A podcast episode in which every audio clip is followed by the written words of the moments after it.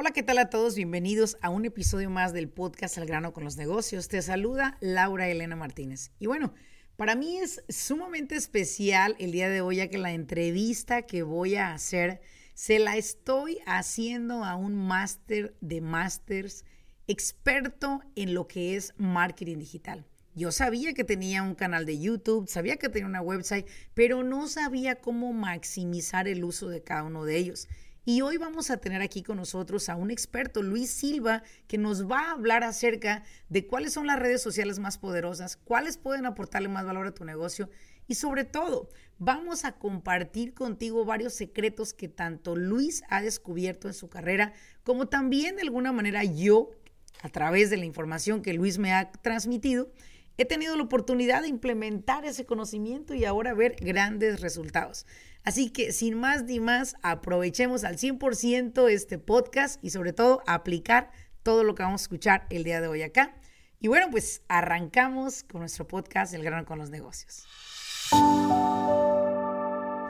Bienvenidos al grano con los negocios. Yo soy Laurelena Martínez, coach empresarial. Este espacio es para aquellos dueños de negocio que están buscando la manera de acelerar sus propios resultados. Desean aprender cómo tomar decisiones asertivas y con ello crear una mentalidad que apoye el desarrollo de sus negocios en el mundo moderno. Sin más ni más, arranquemos con nuestro siguiente episodio.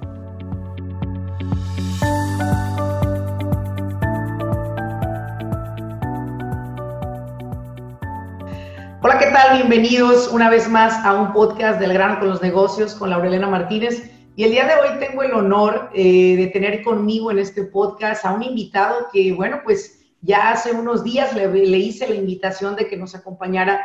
Él es un experto en lo que es marketing digital. Para mí, eh, Luis tiene una experiencia vasta sobre cómo manejar especialmente tu website, sobre cómo crear tu canal de YouTube y sobre todo cómo sacarlo mejor y entregar producto de valor y sobre todo información de valor a tus clientes y a tus seguidores. Y bueno, Luis, formalmente, Luis Silva, bienvenido al podcast del grano con los negocios. Laura Elena, muchas gracias por la invitación. Para mí es un placer, pues, uno, que me hayas tenido en cuenta y, y, y lo otro es estar aquí con tu audiencia.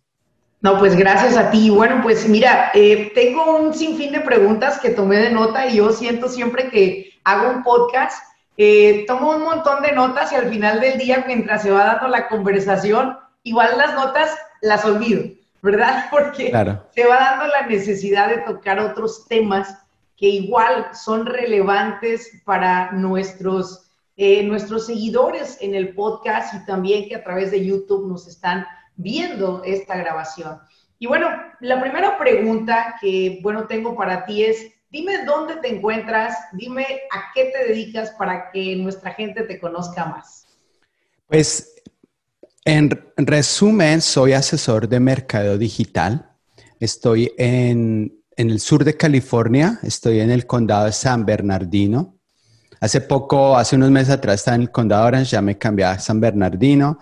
Y eh, pues básicamente, el, de hecho, la, la, locación, el lugar donde estoy, realmente no ha sido determinante porque pues todo mi, todo mi negocio, todo mi promoción y la manera en que me conecto con clientes y con audiencia, todo es por internet. Entonces, realmente, pues yo he tenido clientes desde muchas partes del mundo, he asesorado a muchas mucha gente en varias partes del mundo y sí, por un lado, asesoro negocios locales en el sur de California y por el otro lado, eh, pues comparto contenido con mi audiencia en Latinoamérica y España. Perfecto. Fíjate, Luis, que yo he venido siguiendo tu carrera, voy a decir, de aproximadamente unos ocho años, más o menos por ahí. Recuerdo que te conocí por medio de Luis Pont en un entrenamiento que colaboraron juntos ahí fue en la ciudad de Commerce, California, en, la, en lo que es el Chamber of Commerce de la ciudad de Commerce, válgame la redundancia acá de palabras, ¿no? Y, y bueno, pues ahí te conocí. Recuerdo que presentaron un proyecto precisamente el que hoy tú continúas. Precisamente el valorar, el tener una website, valorar el el entregar contenido de valor a nuestros clientes a través de los diferentes medios. Y yo me vuelvo a reconectar contigo hace aproximadamente un mes cuando me tomé eh, la libertad de enviarte un correo, no, perdón, un mensaje eh, vía Instagram. Tu equipo me contactó, me entabló una reunión contigo vía Zoom. Tuve la oportunidad de hablar contigo. La verdad es que los consejos que tú me diste los tomé como oro molido. He seguido tu consejo. Eh, sigo en espera de que me digas, Laurelena, se me abrió una oportunidad, voy a manejar tus campañas, créemelo, va a pasar, lo sé y, de verdad que admiré mucho el hecho de que me apoyaras en esos 30 minutos con tan buen contenido que de alguna manera una de mis labores es llevar a nuestros clientes eh, nuevas maneras de operar, diferentes eh, sistemas para optimizar sus servicios o productos. Y cuando tú me abres esta puerta en YouTube y me enseñas todo el mundo que hay en YouTube, yo me quedé con la boca abierta y dije, creo que Luis debería estar en nuestro podcast hablando de este tema que para muchos todavía suena como un tema de, bueno, yo no le sé a la compu, hay que mi hijo le mueva, mi hijo me hizo una website en, en X compañía que costó 10 dólares. O sea, siempre tratan de hacer las cosas como por lo más barato y lo más, salite por la tangente. Y yo siempre vi en ti, y porque te he seguido, tu profesionalismo, casi nos haces un Zoom y nos dices cómo hacer nuestra propia página. O sea, nos estás llevando con bolitas y palitos. Ya el que no la hace, por favor. Ahora, yo quiero que mi público, que muchos de ellos hasta ahorita han hecho caso omiso de voltear a ver todo esto que ahora, después de esta pandemia, nos pasó, Luis. Yo voy a empezar haciéndote una pregunta. ¿Te afectó o te impulsó esta temporada pandémica? Se triplicaron nuestras ventas. Se triplicaron nuestras ventas. ¿Cuáles fueron los factores que, que, aceleraron el triplicar las ventas en tu industria? Pues como obviamente nadie sabía que venía esto de la pandemia, nadie sabía. Entonces, em, fue algo sorpresivo eh, al principio, cuando empieza pues todo esto en las noticias, obviamente está la incertidumbre, pero empezamos a notar que el, el, cambio en el comportamiento del usuario en Internet y el cambio del comportamiento también del consumidor en Internet, donde Internet se vuelve prácticamente la única ventana hacia el mundo al poder salir. Entonces, mucha gente se vuelca a Internet el tráfico, los picos de tráfico son, se ven fuertísimos en las webs de nuestros clientes, en los negocios de nuestros clientes, se triplica todo. Vemos que em, em, hay más, más tráfico, más visitas, más usuarios. Afortunadamente, pues estábamos listos, estábamos listos a recibir estábamos listos, teníamos o tenemos nuestra plataforma, mis clientes tienen su plataforma, su eh, presencia en Internet bien organizada, bien conectada, donde podemos medir datos, podemos aceptar esos clientes y, o esas visitas, aceptarlas y convertirlos o en clientes potenciales o en clientes ya en compradores.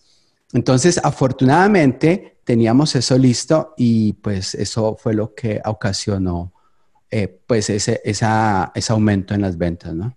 ¿Qué pudiste ver como consecuencia, Luis, a aquellas personas que, pues, que no tenían una plataforma y que te hablaron posiblemente, oye, Luis, urgente, sé que te, me propusiste esto hace dos años, después hace un año te dije que lo iba a hacer y, pues, ¿sabes qué? Ahorita estoy hasta el cuello, necesito en dos días una plataforma. ¿Hubo alguien que habló con esa ansiedad?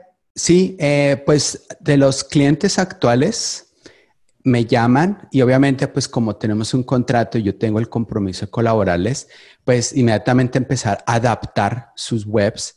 Por ejemplo, una cadena de restaurantes a poner notas, aceptamos pedidos por teléfono, hacemos delivery, o sea, todas esas notas o una empresa eh, de limpieza comercial, empezar a, ellos se empiezan a adaptar y todo eso se tiene que empezar a promocionar. Eso con los clientes actuales, ya otras, eh, otras personas, otros eh, clientes potenciales, pues contactan por ayuda, pero lamentablemente pues en estos momentos no tenemos la capacidad de atender muchos clientes, entonces no tuvimos obviamente que decir que no. Pero por el, por el lado del, de la, del contenido online, porque en mi canal de YouTube pues enseño cómo crear una página web, que eso es totalmente aparte de mis clientes, eso es otro proyecto. Entonces, en ese proyecto donde hay un equipo trabajando, vemos eh, pues que la gente empieza a escribir, eh, la gente empieza a demostrar más interés, pero ¿por qué? Estamos hablando países, México, Colombia, Perú, España, ¿no?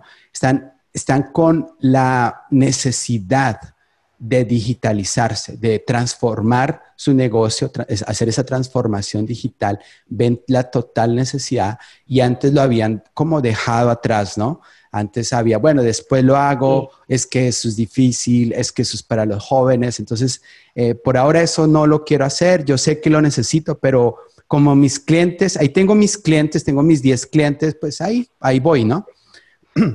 Resulta que esos 10 clientes ya no les compran y ya empezaron a ver que necesitaba llegar a otro mercado que sí estaba consumiendo, entonces necesitan digitalizarse. Y obviamente, pues, eh, parte de la información que doy en YouTube, eh, pues es eso, eh, transformación digital, y empezamos nosotros a dar un apoyo más, al notar eso, empezamos nosotros a dar un apoyo, digamos, un poco más constante desde el 19 de marzo empezamos a hacer transmisiones en vivo por el canal de YouTube prácticamente a diario hasta que llegó el mes de junio y pues ya, ya nos reventamos porque era mucho trabajo y ya, ya lo estamos haciendo, pero eh, cada tres, cada cuatro, tres o cuatro días hacemos esas transmisiones en vivo, pero seguimos tratando de apoyar, ¿no? Porque hay muchas preguntas y se hay gente que necesita mucha ayuda. Uno de los objetivos de Podcast al grano con los negocios Luis, aparte de proveer esta, esta información tan valiosa que hoy nos estás dando, es también hacernos concientizar como empresarios en qué momento es ideal, por ejemplo, migrar tu empresa online o hacer una empresa orgánica entre empresa eh, tradicional slash digital, ¿no? O sea, porque creo que tenemos ambos, eh, ambos clientes, ¿no? Voy a contarte una pequeña historia. Tengo un cliente de una empresa que tiene 7.500 productos. Estos productos vienen de México, todos son 100% mexicanos. Y bueno, tocan un poco lo que es la parte sensible de la tradición mexicana. Eh, cuando yo conozco esta empresa, no tenían una website, no estaban vendiendo en la website, no tenían solamente redes sociales. De ahí sus ventas eran de telemarketing. Las personas llamaban, hacían sus órdenes y había que mandar la orden, etc. Era todo un proceso muy abstracto, ¿no? Sin embargo, yo les recomendé a ellos que pudieran hacer una plataforma donde pudieran colocar su empresa online. Lo tomaron la decisión en diciembre y el hijo de ellos empezó a vender producto en, en diferentes plataformas como OfferUp y todas estas Ahora el hijo estaba vendiendo una gran cantidad de dinero en ese producto porque el hijo se movió y empezó a, digitalizar la venta, cosa que los padres no hicieron y seguro van a escuchar este podcast porque aquí hablamos al grano sin tapujos. Pero ahora yo sé claramente que están pagando grandes consecuencias económicas por no haber logrado crear esto a tiempo. Y no es que estés a destiempo, ¿no? Creo que va a haber un momento igual que nos vamos a quedar digitales como una opción, pero si tú supieras la gran cantidad de dinero que podrían haberse ahorrado, haber cerrado su empresa, me parece que fueron dos meses lineales así, 60 días, cuando pudiste haber estado operando en Internet, cuando la gente pudo haber comprado tu producto, y era así como para mí, como su consultora, era como, ¿cómo no llegué antes? ¿No? ¿Cómo no llegué antes para decírselos? Hoy que tienen esa plataforma, ellos han visto la gran diferencia de no lidiar con una llamada telefónica, sino solamente recibir un correo electrónico, eh, ir, a, ir ese correo directamente al departamento de Shipping and Handling, enviar ese, ese, ese producto a este cliente, una transacción tan simple, pero que anteriormente por 25 años les fue muy complicada. Y fíjate que a mí me gustaría que fuéramos al grano en esto, porque quiero ver la oportunidad de tu parte de que tú le puedas decir a estos emprendedores hispanos que en su gran mayoría tienen negocios tradicionales. Eh, ¿Cuáles son los beneficios directos? Me mencionaste un poco acerca de que tus clientes rápidamente pudieron crear campañas, pudieron monetizar las visitas de los clientes a su página. Pero posiblemente si le hablamos de esto a nuestros clientes no van a tener ni idea de qué jodidos es esto. Sin embargo, si lo explicáramos con bolitas y palitos, Luis, ¿de qué se trata digitalizar una empresa? Porque solamente escuchar digitalizar me dijo un cliente, que era como crear un cohete espacial para él. Entonces, era como muy difícil. Y le hice ver que no. Pero creo que tú eres el experto en explicarnos cuál es el beneficio de digitalizar una empresa y sobre todo, vamos a unar estas preguntas, ¿qué empresas podríamos decir nosotros pueden calificar o pueden ser viables para digitalizarse? Claro. Primero, hablando un poco, retomando un poco la idea que tenías de que nosotros los hispanos eh, tal vez no le damos mucha importancia a la parte digital, ¿no? Lo que he notado es que está muy asociado a la misma inseguridad que nosotros tenemos, traemos como arraigada, ¿no? Esa inseguridad, esos miedos de aprender algo nuevo, de probar algo nuevo, sí. Mm, el miedo de Fallar. sí, de fallar, claro, ¿no? De, hacer algo que, que, puede verse como moda, pero realmente no es moda. Moda ya pasó, o sea, eso era en los, en los, principios de los 2000 tal vez era moda. Ahora ya es obligación estar prácticamente. Entonces, eso, por un lado, eh, tal vez debería poder más el miedo a, la aversión, el miedo a, perder clientes, el miedo a que nuestra competencia sí avance y nosotros nos quedemos atrás. Deberíamos, debería ganarnos más ese miedo. Por el otro lado, también noto que lamentablemente vemos al marketing, a la promoción del mercadeo, como una actividad extra. Si me sobra el dinero y si me sobra el presupuesto, hago publicidad. Pero si lo vemos en detalle, los negocios traen dinero gracias a la publicidad, o sea que al, marketing, a la publicidad, o sea que es, se puede decir que la principal actividad dentro de un negocio para traer dinero.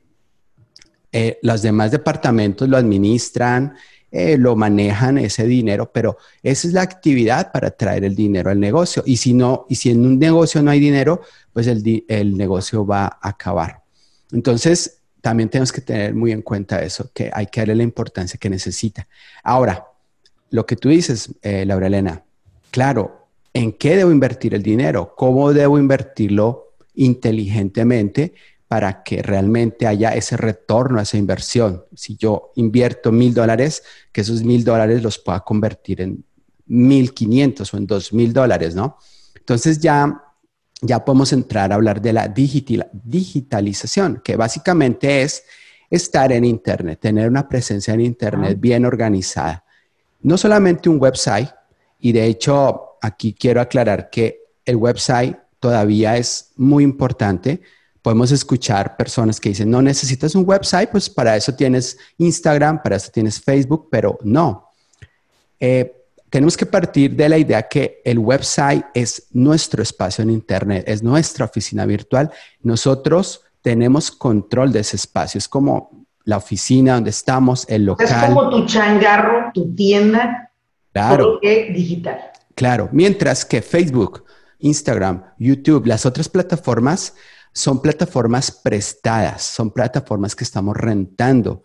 Y si ellos quieren cambiar las reglas del juego, cambian sus términos de uso de servicios, le quieren poner precios, subir los precios, bajarlos, nos quieren cobrar por alguna función. Tenemos que hacerlo, tenemos que adaptarnos porque es la plataforma de ellos. Y lo han hecho, Luis. Claro. Lo han hecho. Lo, hacen constantemente. y, de eso vamos a hablar después porque me comentaste algo en nuestra entrevista que creo que el público lo debe saber y, lo hacen, tal cual lo hacen. Gracias. Así que, así que eso está bien. Claro que hay que estar en Facebook, claro que hay que estar en Instagram o en la plataforma donde estén nuestros clientes consumiendo. Pero es importante tener nuestra propia oficina virtual. Allí traemos a la gente a nuestro website. Vamos a hacer todos los esfuerzos para traerlos a nuestro website porque allí es donde tenemos las herramientas para cerrar las ventas.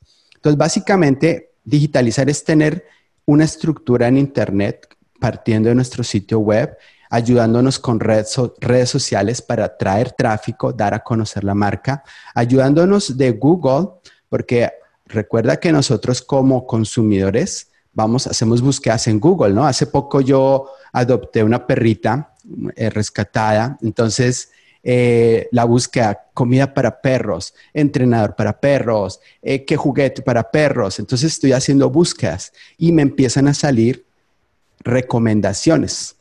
Obviamente, como usuario, lo que hago, como, usuario de Internet, lo que hago es darle clic a esas primeras, eh, a esos primeros resultados y seguramente ellos son los que ganan el negocio. Ellos son los que termino comprándoles.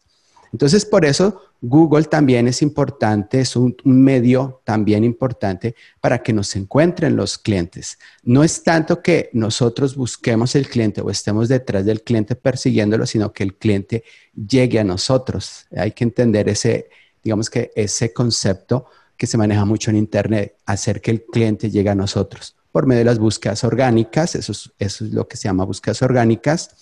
También con publicidad Resulta que si yo normal, pues digamos que voy a pagar un comercial en televisión tradicional, vamos a suponer, vamos por poner un precio, me vale 10 mil dólares un, un, espacio de, un, de no sé, 30 segundos eh, por cinco veces en una semana, 10 mil dólares. Y esos, esa inversión me ayuda a traer 100 clientes, vamos a suponer eso, 100 clientes, 10 mil dólares. Bien, no está mal. Bueno, si 100 clientes me hacen, logran, logro hacer ventas de 20 mil dólares, pues recupero el dinero y gane dinero. Ahora, con publicidad online y con esos 10 mil dólares, podemos llegar a millones, millones de personas.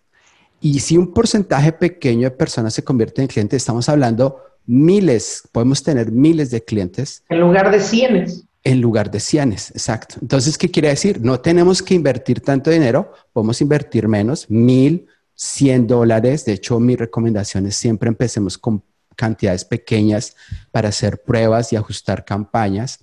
Podemos con 10 dólares comenzar a invertir y esos 10 dólares nos puede traer un, uno o dos clientes, ¿por qué no? Y vamos a empezar a ver los beneficios de publicitar en Internet. Pero para publicitar en Internet, primero necesitamos tener nuestro sitio web adaptado para recibir ese, tráfico que vamos a generar. Necesitamos tener un lugar a donde llevar a esta clientela. No podemos nomás promocionarnos y, y quizás podemos poner la dirección de nuestro negocio, pero también tiene horarios y vas a estar cerrado. ¿Y a dónde van a ir cuando está cerrado? Entonces, parte de trabajar duro y de ganar 24 horas al día ingresos es tener esta plataforma, porque recuerdo que Google te pone tu negocio, tú buscas mi empresa, escuela de negocios Anaheim, sale, pero en horarios que yo cierro. En esos horarios que yo cierro, pues yo no vendo, ¿verdad? No soy atractiva para un cliente. físicamente no vendes, físicamente no, vendes. Físicamente. Pero ahora con la website, pues los clientes visitan la website y por ejemplo, pueden eh, requerir información, nos envían un correo electrónico, otro día por la mañana, lo regresamos, nos contactamos y generamos una venta. Claro. Pero es muy claro lo que tú dices ahora que lo vemos sobre el tipo de, de websites que la gente está buscando y, y, cómo es como invierto en Google, porque la gente todavía está como que de verdad se invierte. Esa es una plataforma. Para mí el Google es como lo que la gente hispana conocía de ir a pagarle a la estación de radio X tal cantidad por un comercial o ir a pagarle a una X estación de televisión que te pasaran tu comercial, que bueno Luis, yo en mis inicios como consultora de empresas estaba en diferentes radios y me llegaba mucha gente Luis, pero era como muchos, ¿y cuánto cuesta? No había una, una cantidad de clientes concreta que me generara lo que invertía. Fue algo que me frustró y dije, no más radio, no más televisión, creo que tengo que agarrarme de otros medios. Y bueno, fueron los medios sociales. Y esa es eh, la, la magia de Internet, como son datos, son códigos. Nosotros podemos segmentar a quién queremos hacer publicidad. Entonces nosotros, al entender a nuestro cliente potencial ideal, a nuestro mercado objetivo, ya lo sabemos. Vamos a describir y por poner un ejemplo, queremos que nuestros clientes sean eh, mujeres de 35 a 45 años que vivan en el sur de California, que estén casadas, que tengan eh, cuatro, de cuatro a seis hijos y bueno, todas las características demográficas y psicológicas que queramos poner, podemos hacer publicidad a ese, a ese público objetivo porque sabemos que tiene más probabilidades en convertirse en un cliente, ¿no? Y un público objetivo, Luis, para dejarlo más en claro con ellos, sería como esas personas que son tus clientes ideales, aquellos que están ocupando tu producto y que si tú dices voy a vender lencería a mujeres entre la descripción que dio Luis, bueno, pues son las, son las, las personas ideales. O posiblemente voy a vender un juego para entretener a los niños. Dijo Luis que tenían cuatro, no es muy difícil de hallarlas, Luis. La mayoría de hispanas tienen muchos, así que va a ser muy fácil encontrar esa calidad de clientes y poder vender muchos juegos de ese tipo, ¿no? Poniéndolo como ejemplo. Claro. Ok, Luis, ahora... Sí, volviendo, perdón, volviendo a la idea de tu del cliente ideal, también es ese cliente, eh, tenemos que imaginarnos cuál es ese cliente que realmente nos ayuda a crecer nuestro negocio, que realmente nos trae, negocio, eh, nos trae ganancias a nuestro negocio. No queremos clientes que nos pidan rebajas, no queremos clientes que nos pongan problemas, no queremos clientes que nos hagan perder el tiempo. Queremos clientes que vamos a estar felices de trabajar con ellos porque nos van a recomendar con otras personas, están felices de pagarnos por nuestro producto, nuestro servicio, tanto que no nos piden rebaja, descuentos y no nos ponen problema. Estoy de acuerdo contigo porque una de las cosas que yo retiré de mí en mi programa de Escuela de Negocios Online fue precisamente esto, de que antes las personas decían, ¿me puede dejar más barato? lo puedo tomar en pagos y ahora que teníamos la plataforma era como la gente paga el servicio, paga el programa, no preguntan más, solo los tomas y sabes qué, algunos ni los conozco, Luis. Yo creo que no conoces a tus clientes. Si hay una situación técnica, mi equipo lo soluciona, pero al final del día tenemos clientes contentos. Y aunado a esto, Luis, creo que nuestros clientes digitales son más exigentes que un cliente físico, porque nos exigen siempre la mejor calidad y rapidez en nuestras páginas, la mejor calidad de, producto en cuanto a lo digital hablado. Y es la verdad impresionante que muchas personas creemos que el mundo digital es de huevones, haces una website, lo pones en venta y listo. Y déjenme decirles que principalmente yo me quité ese cliché hace aproximadamente dos años y no. Tener una empresa digital, Luis, y yo lo veo así, tú corrígeme si yo estoy mal, pero yo les he dicho a mis clientes que no se trata de trasladar la empresa digital, de tradicional a digital, se trata de hacer una sinergia orgánica entre lo digital y lo tradicional.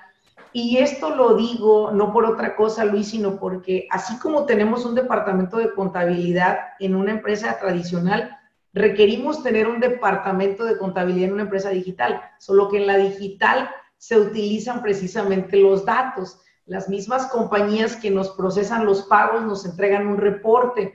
Acá sí no hay tranzas, Luis, acá sí depositas todo. En la tradicional, si quieres, te quedas con los mil dólares, no lo metes al banco.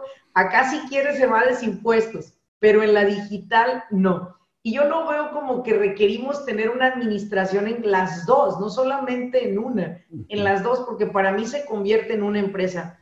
A la par, por ejemplo, también digo, Luis, que si tengo una empresa digital, mi empresa digital ocupa a una persona experta como tú que esté 100% enfocado en las mejoras. Tener reuniones de equipo como las que tienes tú con tus clientes para hacer mejoras.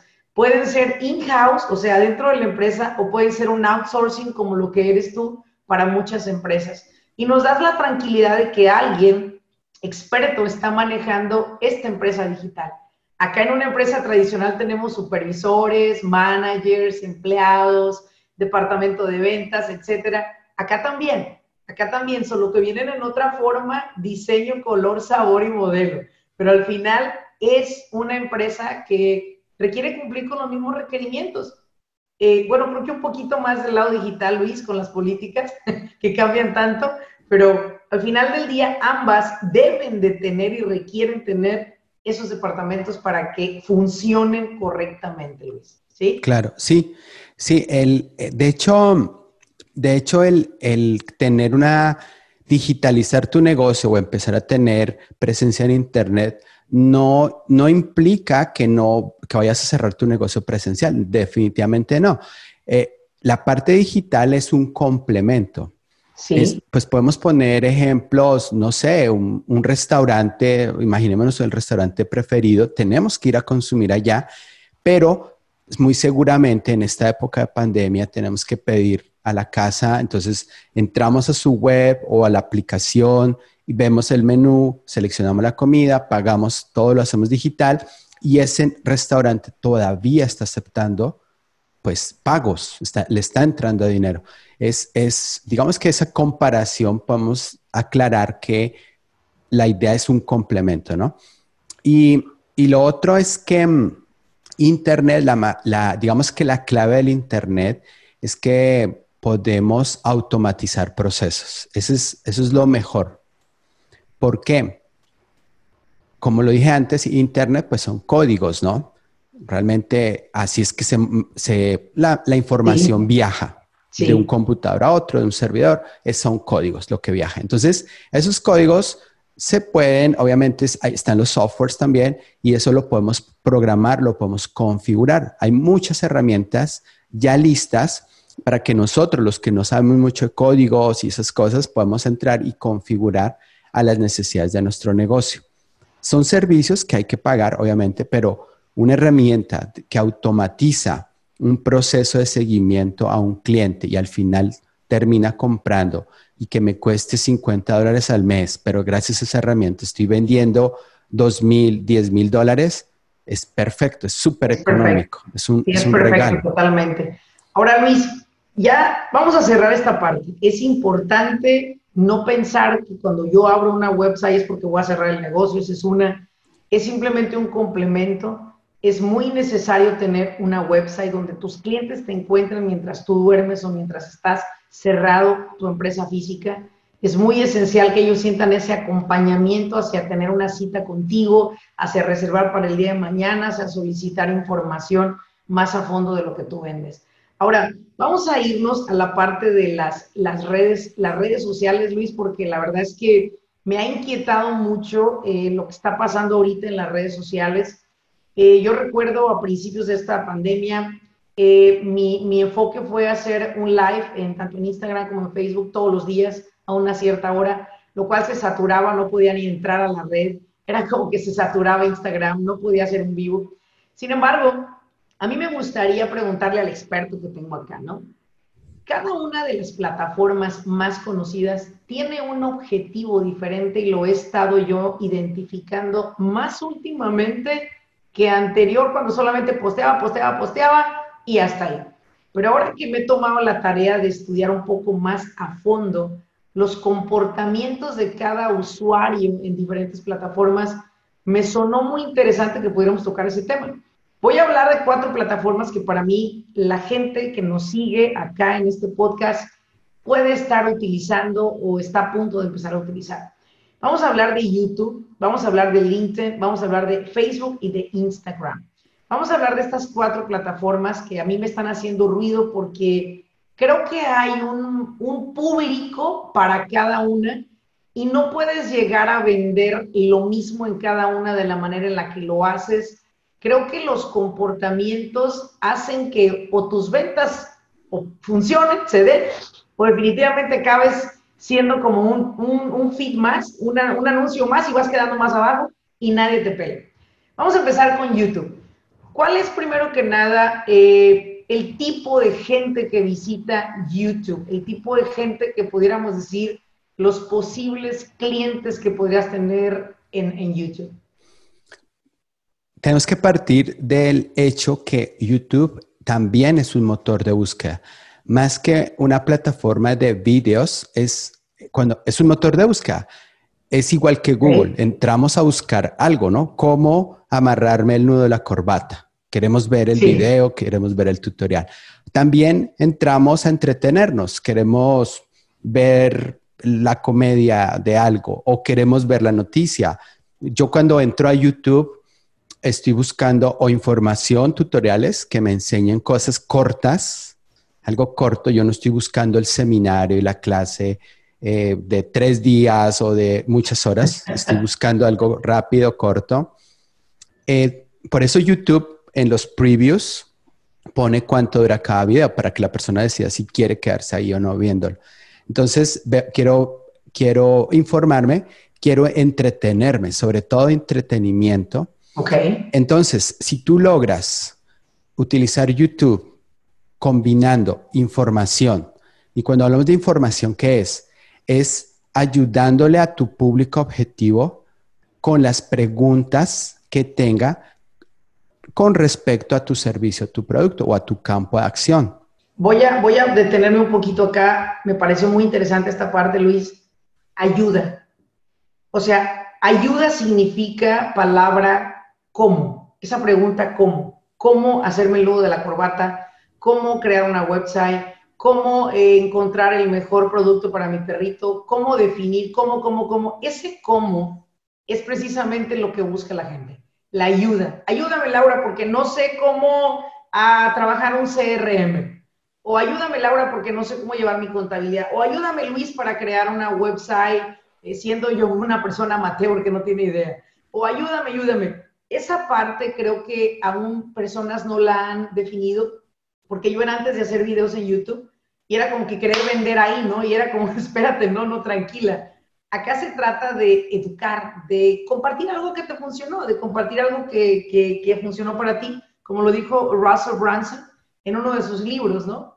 Eh, cómo creó él un programa para hacer una pistola para tirar papas. O sea, era como tan sencillo como aprende cómo tirar con una pistola para aventar papas. Y era como, de verdad, tan estúpido, de verdad, pero había millones de personas buscando esa información y gracias a eso él creó un libro que ahora es un hit ese libro a nivel mundial. El cómo, el ayudar, o sea, quiero entender que YouTube es un buscador en el cual tú siempre vas a encontrar ayuda. Y me, hace ruido mucho la señora que se sacó la placa de oro de, YouTube, Luis, que tiene una cocina en su rancho, Carlos se llama de, de mi rancho a tu cocina, algo así, y cómo creó más de un millón de seguidores en una cocina que no tenía granito, en una cocina que no tenía gas, en una cocina que quizás no tenía todos los lujos que otros tienen y que no son tan, tan, eh, tan famosos como ella. Pero ella no quería venderte nada, ella solo quiso educarte y creo que es un ejemplo para mí, Luis, sumamente relevante. Claro, el ejemplo de ella, no sé si la misma persona, tal vez sí, es, es que ella estaba dando recetas, entonces la gente estaba buscando la receta, la encontraba. Sí. Lo otro es que es definitivamente algo diferente a YouTube. Eh, muchas personas se quedaron en que YouTube es el influencer de las bromas, del, no sé, de, mostrar los lujos, de no sé, muchas cosas de esas. Pero esta señora hizo algo totalmente diferente. Se salió, eh, rompió esquemas y eso es es oro para YouTube. Entonces, ¿por qué? Porque nos gusta ver eso y lo queremos compartir. Sí. Entonces, de una persona, yo veo ese video, seguro que lo compartía a dos personas más y ya se va multiplicando porque es algo diferente. Y obviamente también hay una identificación con, con, la señora, porque seguramente nos recuerda a nuestra abuela, nos recuerda a nuestra tía o nos recuerda el campo donde crecimos, no sé. Entonces hay esa identificación y pues eh, por eso fue un hit. Y ella con esa, con esa audiencia que tiene actualmente, ella puede monetizar, seguramente lo está haciendo de alguna manera. Seguramente lo está haciendo y mi pregunta aquí en YouTube, Luis, ¿todavía es tarde? O dime si es tarde para que los que nos están escuchando, que sus hijos quieren hacer un, un canal de YouTube, que quieren enseñar algo a los niños y que siempre les dices, ¿qué? ¿Quieres ser famoso? Es como, quítense ese cliché de ser famoso en YouTube, como lo dijo Luis, y enfóquense en qué van a dar de valor, qué van a enseñar, porque creo que todos tenemos algo que podemos mostrar al mundo y que le puede servir.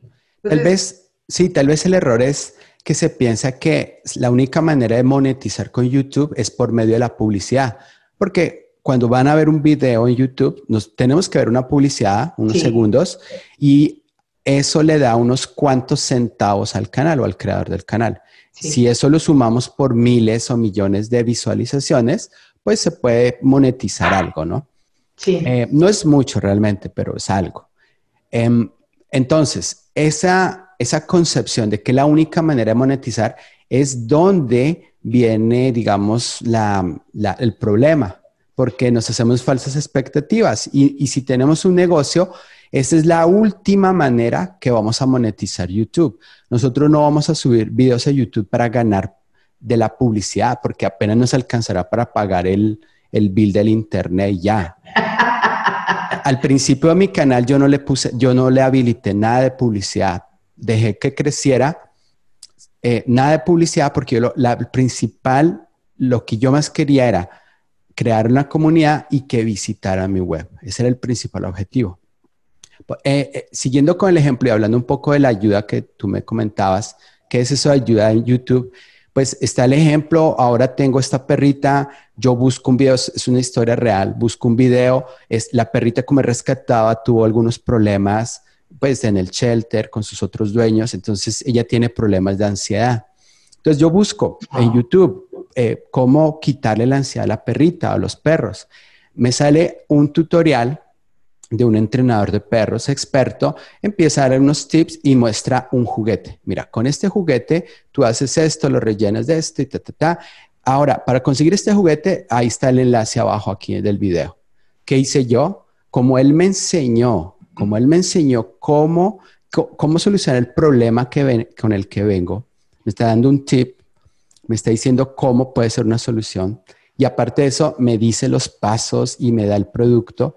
Yo primero creé conexión con esa persona, me dio confianza, yo dije, esta persona sabe lo que está diciendo y prácticamente no dudé, tal vez investigué un poco más lo del juguete ese, pero uno, dos clics más y terminé comprando.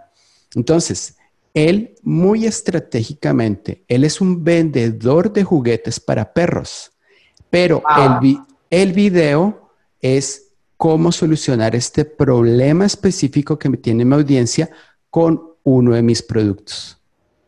Entonces, me ayudó y terminó consiguiendo un cliente. Luis, con esa simple historia, que para muchos podría ser simple, una perrita ansiedad, con esa historia nos has abierto la cabeza a muchos, incluyéndome a mí. ¿Por qué? Porque ahí nuevamente vuelvo a caer. ¿Cómo estás ayudando? Porque ahorita no se trata de qué vendo, se trata de cómo te ayudo. Y esta es la parte que me quedó ahora sumamente claro, es cómo te estoy ayudando. Yo hice un video, Luis, donde hablo de cómo utilizar un CRM, cómo lo utilizo yo, di tres puntos. Este video en dos semanas no metí un dólar de, publicidad, llegó a 7,200 views. Ahora, ¿qué hice nada más? subí, enseñé algo y hubo muchísimo feedback de las personas y aparte visitaron mi sitio y me queda súper claro. Tomó tres minutos enseñar algo a una persona, a las personas. Después de ahí simplemente puse mi enlace, como lo coloqué, no les hice ninguna call to action ni nada, solo pasó y se dio. Pero ahora me queda claro, enseñé algo. No dije te voy a vender en ese momento, pero hubiera, podido decir, aquí en este CRM puedes encontrar la solución. Y estoy segura que hubieran ido y ese CRM hubiera podido ser mío. Pero bueno, a lo que voy es que me enseñas tanto, y yo sé que a todos los que nos están escuchando también, de que esto no se trata en YouTube de entrar con tu Lamborghini, con tu Ferrari, se trata de, entrar, de entregar contenido, Luis. Y esto es algo que yo he aprendido en estos últimos cuatro años eh, dejé a un lado mi Porsche nuevecito, dejé a un lado todos los carros exóticos que podía tener y dije, aquí está pasando algo, necesito dar contenido de valor. Hice el switch, Luis, y todo se disparó. Todo se disparó y creo que me queda claro en esta parte donde dices tú, ayuda, ayuda. Gracias, Luis. Ahora te voy a preguntar, ¿qué es, cómo funciona LinkedIn? Claro, LinkedIn eh, ya es, a diferencia de YouTube, donde queremos entretenimiento, LinkedIn ya funciona más a manera de red de profesionales. Entonces, yo trabajo en una empresa, soy un empleado, estoy consiguiendo cuentas o tengo mi propio negocio y seguramente mis servicios o mis productos son para empresas. Entonces, LinkedIn es una muy buena, digamos, un buen ambiente para crear conexiones. Y también, al igual que YouTube, en vez de, en lugar de querer vender, mejor creemos conexiones. Creemos conexiones. Es como, no sé si para todo el mundo es, es familiar la, palabra de... Em, cuando nos reunimos en eh, la Cámara de Comercio organiza los, los mixers, mixers. Sí, sí, sí, que hace mucho tiempo ya los dejaron de hacer, pero sí. Network Mixer, Luis. Network Mixer. Entonces, eh, es hacer eso, mixers, pero virtuales, es conectar con la gente, hablar, eh, estar a la orden, que necesitas, que preguntas, aquí estoy. Cuando las personas conocen y, gente y de pronto tienen una necesidad que resolver, un problema que resolver, recuerdan que tienen esta conexión y es allí donde podemos generar también clientes. Entonces, LinkedIn es más una red profesional. Y me gustó mucho que una vez le hice una pregunta a una experta en recursos humanos y tal cual me la contestó, me apoyó bastante y dije, wow, qué gran experiencia de conectar con profesionales que nos estamos para apoyar, igual como lo hiciste tú también por Instagram, ¿no? Muy bien, ahora Luis, háblame de Instagram, porque yo la verdad es que admiro mucho tu, tu, tu página de, de, de, Instagram, me encanta tu profile, me encanta toda la información que nos das. ¿Cómo te pueden encontrar en Instagram? Instagram, mi, mi usuario en Instagram y también en Facebook y en Twitter es Luis No Marketing. N-O Marketing, la palabra marketing. Luis No Marketing.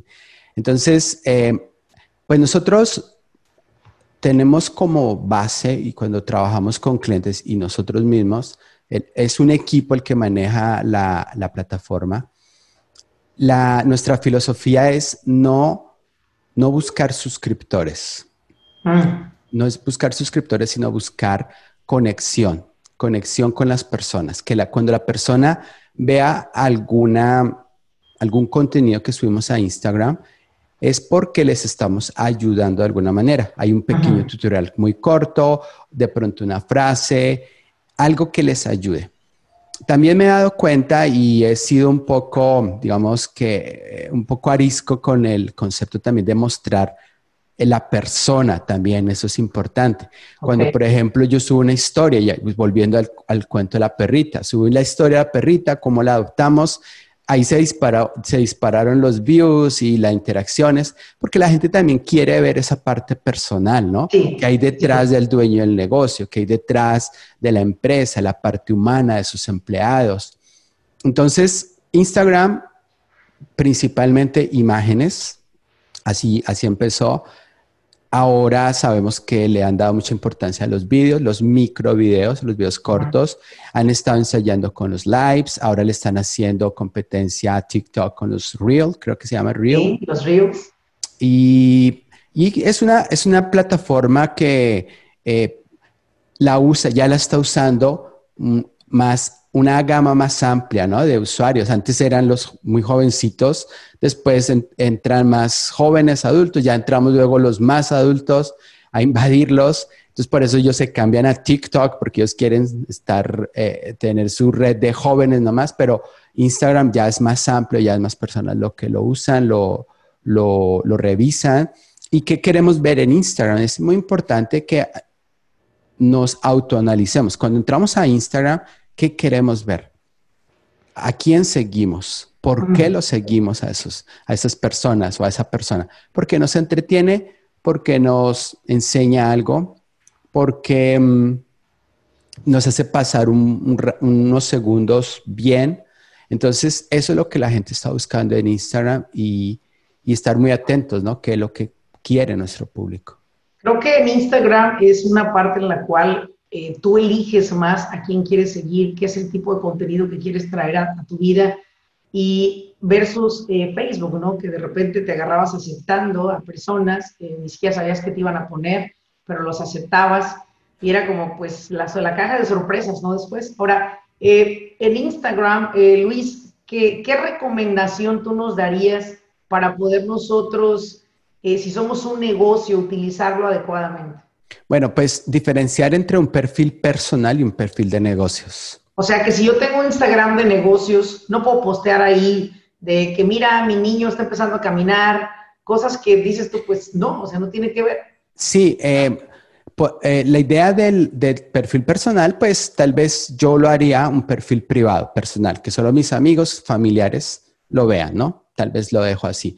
Ya, si quiero empezar a monetizar, mi meta es monetizar, ya lo vuelvo un perfil de negocios, lo dejo abierto. Obviamente cualquiera se pueda conectar, pueda empezar a seguir, porque eh, los perfiles de negocios ya cuentan con herramientas de promoción, ya podemos empezar a pagar promociones, tenemos herramientas de insights, de datos, queremos ver datos de nuestro público, de su de sus engagement, de, hay muchos datos que necesitamos analizar allí. Entonces, por eso diferenciar bien eso. Y como lo mencionaba antes, tiene que ser información en lo posible de ayuda, que la gente quiera, eh, que no lo sientan intrusivo, que no sientan que le estamos vendiendo, más bien que le estamos enseñando, le estamos ayudando y, y como lo mencionaba, tal vez de vez en cuando, parece que eso también le gusta a la gente, mostrar algo personal, ¿no? Personal, ok, bien. Ahora vamos a cerrar con Facebook, ¿no? Eh, ¿Qué, tipo de, gente hay en Facebook? Yo tengo una experiencia en Facebook que muy buena al inicio, pero ahorita últimamente así como que para mí Facebook eh, dejó de ser una plataforma en la cual yo podría encontrar el cliente ideal que estoy buscando. Pero háblame de Facebook. ¿Qué es, el, ¿Qué es lo que busca la gente en Facebook? Facebook, igual tenemos que diferenciar entre perfil personal y perfil de negocios. Cuidado con eso.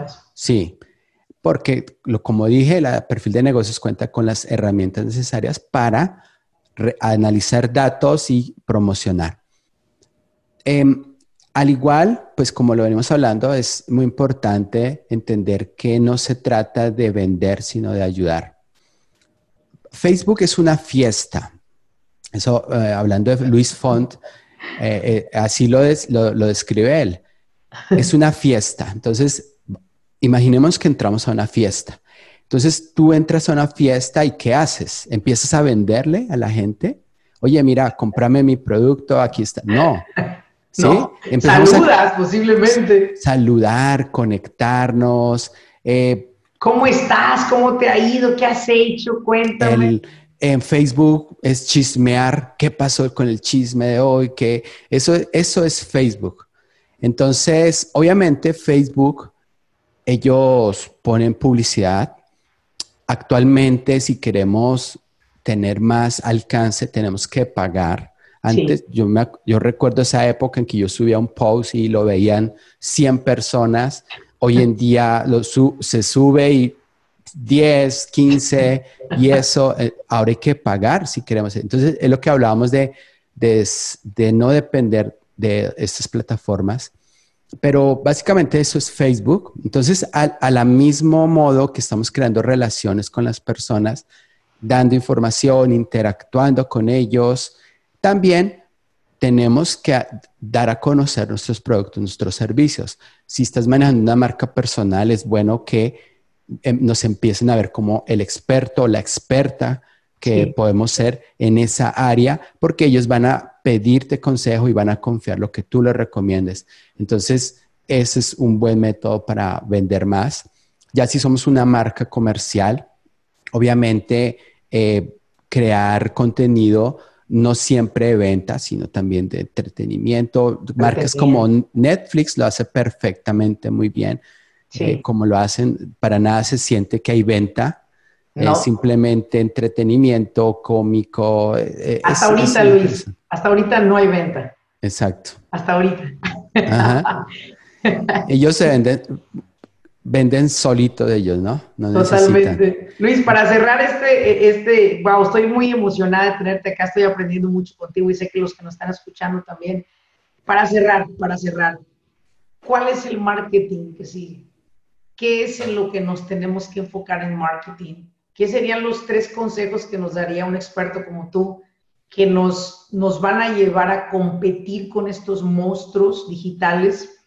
Es, piensa en un pequeño negocio, piensa en una persona que es un entrepreneur, que es un agente de real estate, que quiere adquirir más negocio, que hace servicios de préstamos de casa, reparaciones de créditos. Menciono todos estos porque es como mi nuevo mercado está entre 25 y 35 años y están explorando nuevas industrias. Y, yo sé que ahorita lo digital es un gran movimiento y todo esto, pero ¿qué consejo o tres consejos que nos puedas dar? ¿Qué sigue en este marketing? ¿Cómo podemos nosotros equiparnos? Claro. Bueno, el tener un sitio web y estar en redes sociales Eso en este momento es algo obvio. You must. Sí, algo que cualquiera puede tener, cualquiera. Nuestra competencia, nosotros, eh, nuestro primo, cualquiera puede tener website y redes sociales. Entonces, partiendo de ahí, si no tienes website o redes sociales, te estás quedando atrás. Perfecto. Bien, a partir de ahí, entonces ya tengo esa estructura online, ahora necesito empezar a automatizar, empezar a aprender a automatizar procesos de venta. Para cada producto, para cada servicio que tienes, puedes crear procesos. Y la idea de la automatización no quiere decir que vas a crear el proceso y después te olvidas de él, no. Hay que obviamente monitorear, pero la idea de ese proceso es que vas a ahorrar muchísimo tiempo y dinero una vez que quede allí armado. Y como tú lo decías, Laura Elena, es, es que estamos durmiendo y estamos vendiendo. Tenemos nuestros negocios físicos cerrados, sí, seguimos vendiendo.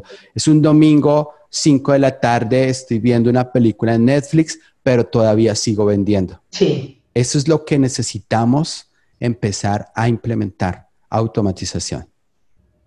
Y la, automatización, Luis, perdón que te interrumpa, la automatización es, en lugar de estar mandando yo un correo electrónico a la vez a cada persona, es tener sistemas que lo hagan por nosotros. Claro. En lugar de estar reescribiendo cada vez que ocupas un correo, es tener una cierta cantidad de correos que estén automatizados para enviarse en cierto tiempo, en cierto momento.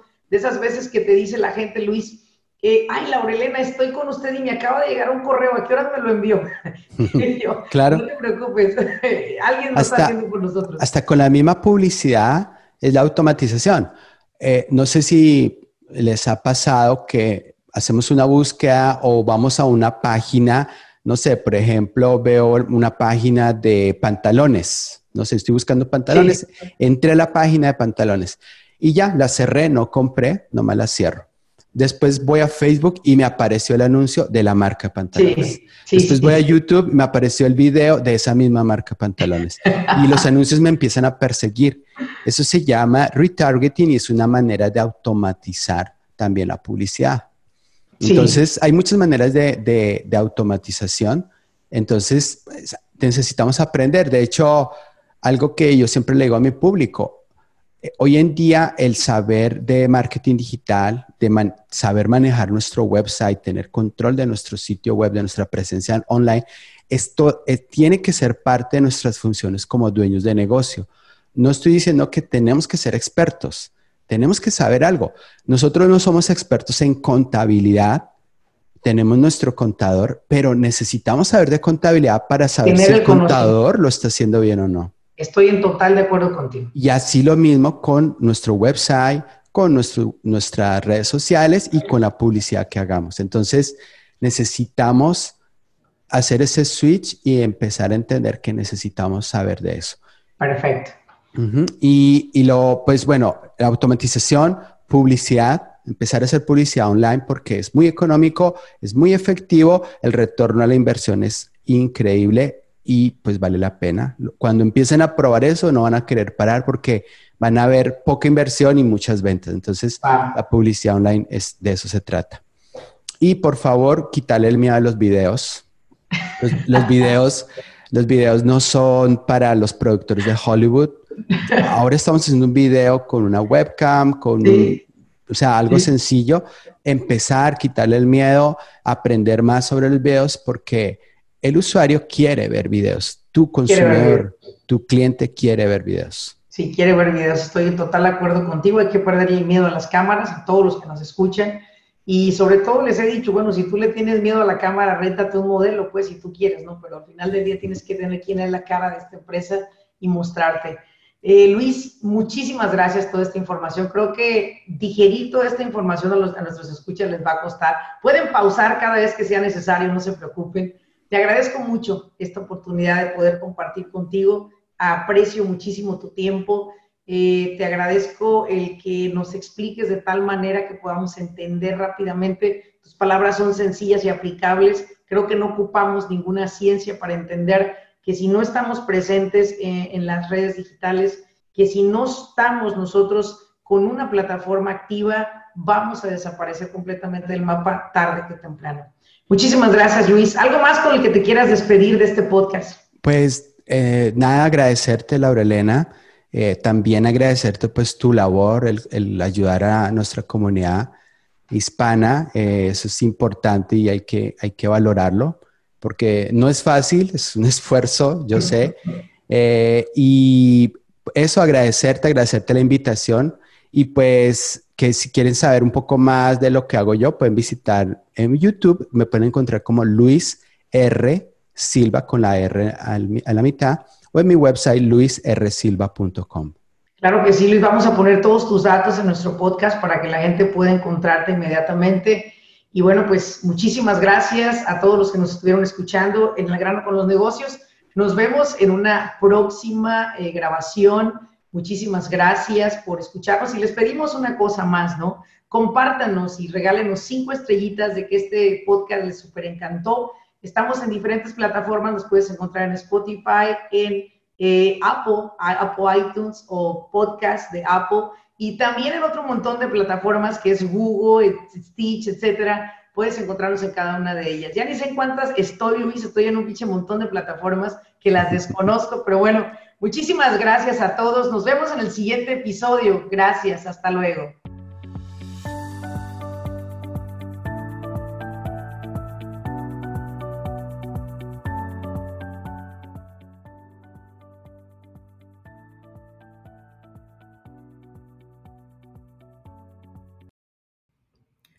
Business Coaching Academy es una plataforma en la cual hemos creado por más de 13 años educando a dueños de negocio a nivel nacional en los Estados Unidos. Esta academia se compone de siete clases consecutivas. La finalidad de esta academia es no solamente informar a los dueños de negocios sobre las leyes de los Estados Unidos para beneficiar su negocio, sobre todo también para cómo se pueden perjudicar si no la siguen, sino lo que estamos buscando a través de esta academia es educarlo a usted Muchas veces dueños de negocio inician siendo los responsables principales de ejecutar el trabajo, ofrecer el servicio y entregar ese producto finalizado. Sin embargo, llega un momento que su negocio necesita de alguien que pueda operar esta empresa. Sin embargo, muchas personas son muy expertos en el trabajo que hacen, pero las operaciones del negocio las están dejando de lado. Lo que estamos buscando a través de esta academia es enseñarle a usted las siete áreas de un negocio exitoso y sobre todo cómo usted pueda operarlas, cómo usted pueda organizar, trabajar dentro de su empresa, pero ya a un nivel más responsable en cuestión de las operaciones. La Academia de Business Coaching es completamente en español. Es un programa que durante tres horas cada semana, durante siete semanas, estamos aprendiendo en cada una de las clases tres nuevos temas por noche. La idea es que usted lo pueda implementar en su negocio y pueda ver la diferencia.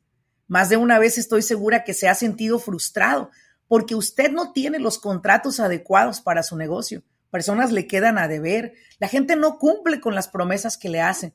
Estoy muy segura que ha tenido problemas con sus empleados. Quisiera saber cómo contratar personal de manera más efectiva y sobre todo llevándolo todo al margen de la ley.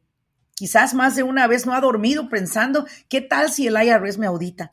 Usted quiere saber cómo organizar ese departamento de contabilidad para evitar esas auditorías que pueden llegar a ser de alguna manera detenidas, pero que no se detienen. ¿Por qué? Porque no sabemos organizar ese departamento, que es uno de los departamentos más sensibles que tiene cada empresa. O quizás posiblemente usted le preocupa el hecho de que quiere escalar en el negocio, pero no sabe cómo registrarse, cómo sacar licencias para trabajar con gobierno. Todo eso y más a través de la Academia de Business Coaching Academy usted va a aprender. Esperamos que en la próxima academia usted pueda ser parte de ella, porque a usted yo lo estoy buscando.